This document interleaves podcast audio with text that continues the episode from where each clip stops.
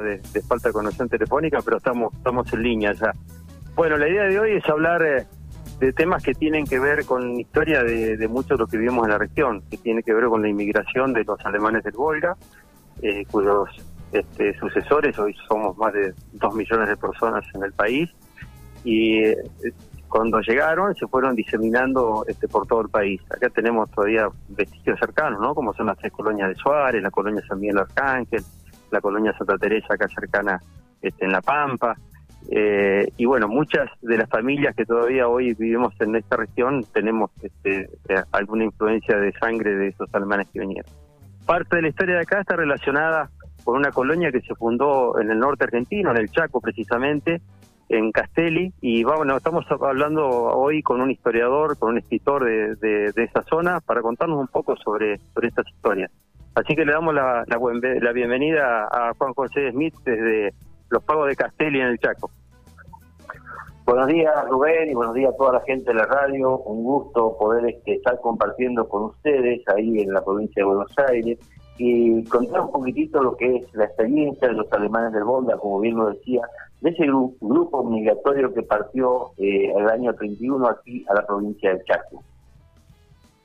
Bueno, contanos un, un, poco cómo es esta historia que tiene que ver nuestra región con el Chaco, ¿no? Que, estamos tan distantes geográficamente, eh, históricamente estamos cercanos. Bien, voy a comenzar este, brevemente a hacerte eh, mi historia familiar o mi historia de personal sería.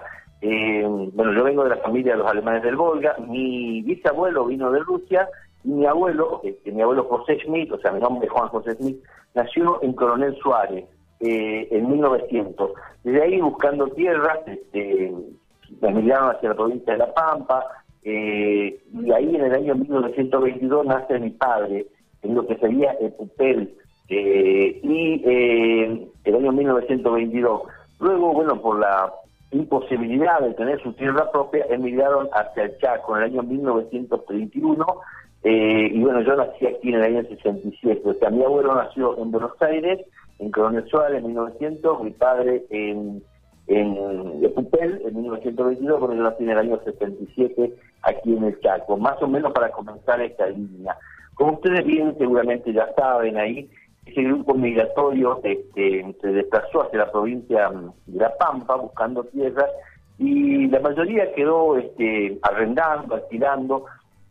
Por eso es que toma contacto con ellos el reverendo padre Juan Ortel, en visitas misionales y también misionaba aquí en la parte del Chaco, en el sur del Chaco, en Charata más precisamente, y toma conocimiento que se habían creado dos colonias en el año 1928, aquí en la parte norte del Chaco, como decía, las colonias Juan José Castel y La Florida.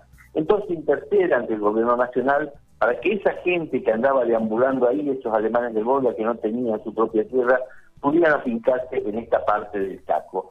Esas gestiones se llevaron a cabo este, en el año 1929, 1930 se había concretado, luego eh, cae el gobierno del entonces Irigoyen y se retoma nuevamente eh, con Uriburu y en el año 1931 se hace, eh, se lleva a cabo la, la mayor migración de, que se da aquí en la provincia del Chaco y una de las más importantes a nivel país. Y digo una gran migración porque eran 320 familias, eh, imaginémonos eh, familias muy numerosas de 8, 10 y 12 hasta 15 personas este, de un núcleo familiar. Eh, estamos hablando de más de 3.000, casi 4.000 personas en 12 convoys que salieron desde Carué, de, de, la zona de, de, de, ahí de, la, de Pampa, de Buenos Aires, eh, de donde están ustedes también ahí, eh, y 12 convoys que vinieron hasta presidencia de Roque trayendo a personas eh, animales, tanto caballos, o sea, de guarizos, eh, vacunos, eh, y todos los eh, elementos de labranza, tanto como este, alados, sembradoras, carros, volantas, algunas chapas que pudieron traer. Así que fue una gran migración que se llevó a cabo el año 1931. Estamos hablando de mayo, junio y julio. Digo tres meses porque en mediados de mayo comienza hasta mediados de junio, que viene a esa presidencia de Roque Castellano. Y desde ahí eh, lo hacen en carro 100 kilómetros hacia el norte, desde presidente Roque Castellas para llegar a las colonias, lo que hoy es la ciudad de Castelli. O sea, esos 100 kilómetros se lo hace en carro y se lo hace también en tanda, por eso eh, se culmina recién en julio de instalarse las primeras 320 familias aquí en las colonias Juan José Castelli y la Florida. Todo eso, digo, eh, guiado, o sea, por el reverendo padre Juan Orcel, que fue el impulsor de esa llegada eh, aquí a, poblar estas colonias. Bueno, eso fue en el año 1931 y después este, también ya quería que llevar el algodón. Se cambia eh, rotundamente lo que es el, eje de lo que es el cultivo de la gente esa, de los alemanes del Volga, que estaban habituados a climas fríos y se sembraba el trigo. Aquí tuvieron que adaptarse a un clima muy cálido y comenzar a sembrar el algodón, que era muy desconocido para ellos. Eh, al principio fue este, muy poco el hectareaje, eh, con muy bajo rinde, y bueno, eso le ha llevado en carro 100 kilómetros hasta la ciudad más cercana, que era Presidencia Roque Peña, para comercializar y volver con mercaderías para la familia.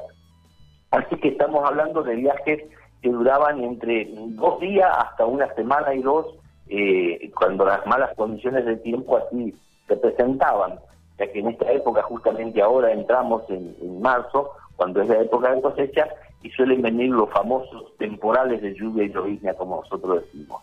Fue por eso que entonces el Padre Juan Orce eh, solicitó también este, a ferrocarriles nacionales, en aquel entonces a lo que era el, el territorio nacional del Chaco también, tuvo su, su gran parte, para que el ferrocarril pudiera extender su línea desde Presidencia Roque Casteña hasta el kilómetro 100, este eh, centro de las colonias, tanto Juan José Castelli como la Florida. Y esto se concreta el 17 de junio del año 1936, o sea, cinco años más tarde. A partir de ella comienza este, a tomar otro rumbo, ya que este, se instala una primera desmotadora aquí alrededor de, de lo que era la estación ferroviaria, y cuatro meses más tarde, el 3 de octubre, nace oficialmente la ciudad de Castelli, de la cual este, somos hijos predilectos aquí en esta parte del Chaco. Pero todo se da a través de las, eh, de las colonias. Cuando se forman las colonias, eh, todo eso le da el impulso eh, a la llegada del ferrocarril, al cooperativismo, bueno, también el país se incursionó mucho en lo que era la parte de la fe con los colonos, porque tengamos en cuenta que el, la zona era muy inhóspita, calor, mosquito, muchas alimañas, y todo eso solamente se lo podía este, sortear gracias a la fe que, justamente nuestros padres, nuestros abuelos, los descendientes de, alemanes del Volga, eh, traían muy aferrada. Digo descendientes porque aquí prácticamente a Castelli eh, llegaron muy pocos este, alemanes del Volga para decir lo que habían nacido en Rusia, sino que ya la mayoría ya había nacido en territorio argentino. Recuerdo a mi bisabuela Kohler, que fue una de las que fueron al norte, contar la sorpresa de ellos cuando vieron las primeras mangas de langosta, ¿no?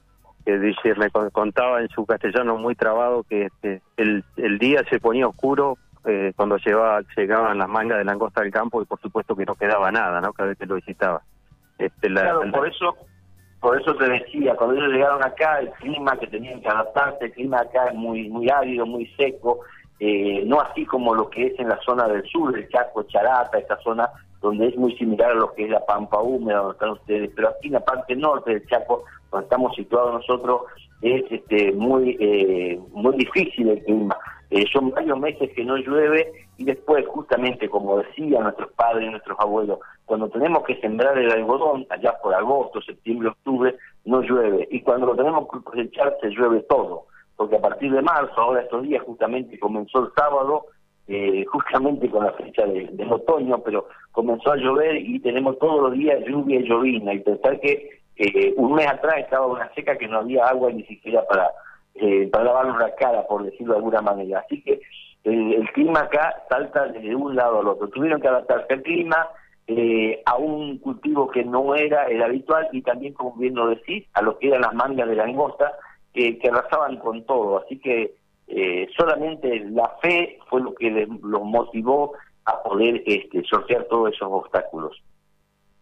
Bueno, pues tenemos el tiempo escaso hoy. Te agradezco mucho tu tiempo, este poder escucharte y, y, saber la que nos están escuchando de las conexiones que hay entre las diferentes comunidades este, a través del país este, de, un mismo grupo, ¿no? En este caso los alemanes del Volga este, cómo se han ido trasladando, porque los, abuelos vinieron primero a la zona de, de Olavarría, después en la zona de Suárez, después vinieron para acá, después atravesaron todas las zonas fértiles, fueron al Chaco, algunos quedaron, algunos regresaron incluso a esta región, con lo cual una historia de, de, inmigrantes y de, nuestros este, ancestros, este, por demás interesante y que es bueno conocerlo.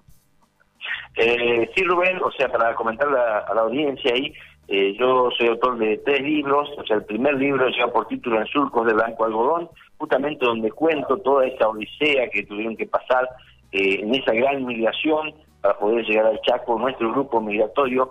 Eh, en el segundo libro este, lleva por título Desandando la Huella, y ahí en Desandando la Huella justamente cuento lo que era la parte cultural, muchas cosas que se mantuvieron en esta parte del Chaco, eh, lo que es la gastronomía, lo que es la música. En la música acá se incorpora un elemento eh, que es conocido para la zona de ustedes. Acá se incorpora el, famoso bombo bolingo, el cual hizo un trabajo y la Cámara de Diputados lo declaró Patrimonio Cultural de la provincia.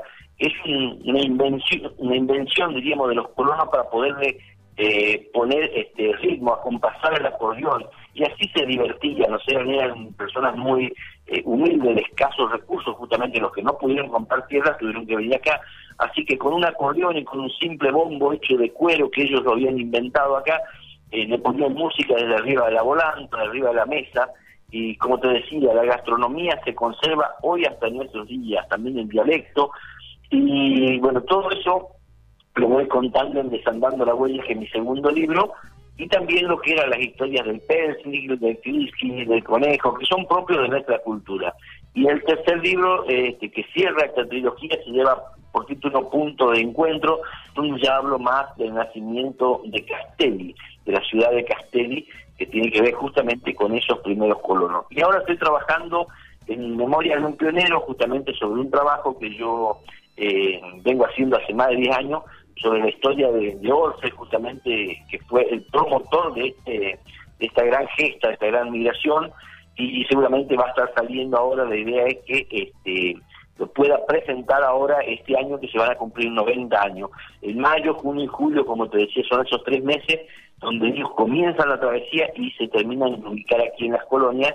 Eh, en mayo, junio y julio se van a eh, cumplir 90 años de la gran eh, de la gran gesta, de la gran migración que se da al Chaco, así que vamos a tratar aquí con la Asociación Alemana del Volga, también que está queriendo trabajar sobre este tema, poderlo presentar a este libro que eh, cierra de alguna manera todo lo que fue el, trabajo anterior que vengo haciendo. Bueno, José, muchas gracias por tu tiempo, gracias por tu por tu historia, este, gracias por lo que haces. Te mandamos un abrazo acá desde la FM Libertad, desde esta columna de historia que hacemos en el programa Mañanas Urbanas. abrazo grande. Bueno, gracias a ustedes por, por tener en cuenta, estoy a disposición. Eh, lamentablemente tuve un pequeño problema técnico hoy, pero ya está subsanado. Así que eh, seguimos en contacto. Eh, un saludo grande para toda la gente de ahí que seguramente está escuchando. Y yo siempre suelo decir, nosotros por ahí somos el hermano perdido.